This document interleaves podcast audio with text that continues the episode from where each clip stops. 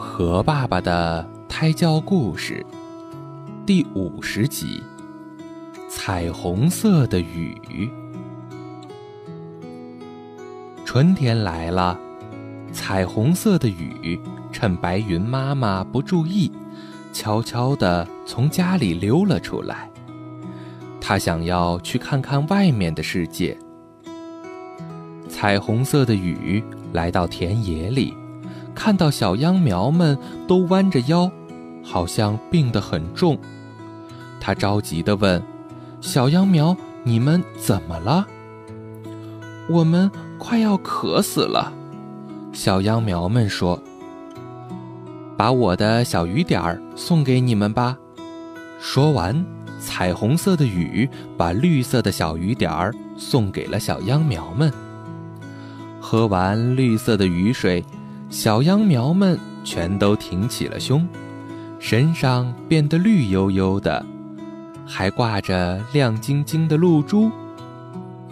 彩虹色的雨来到花园里，看到一株迎春花正在哭泣。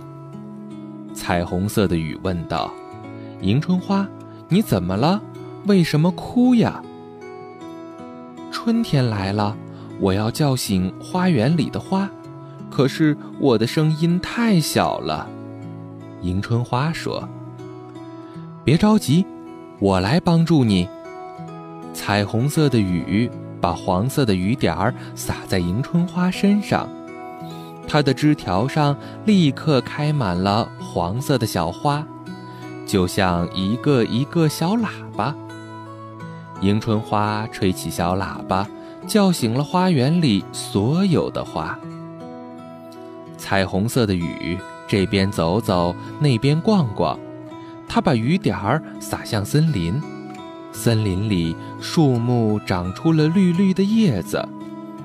它把雨点儿洒向果园，果园里开出了彩虹色的花，有粉色的桃花，雪白的梨花。它把雨点儿洒向大山，大山。立刻变成彩虹色的了。现在，整个世界都变成彩虹色的了。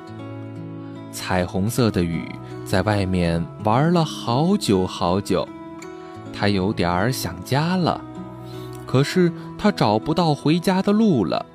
正在这时候，白云妈妈发现了它。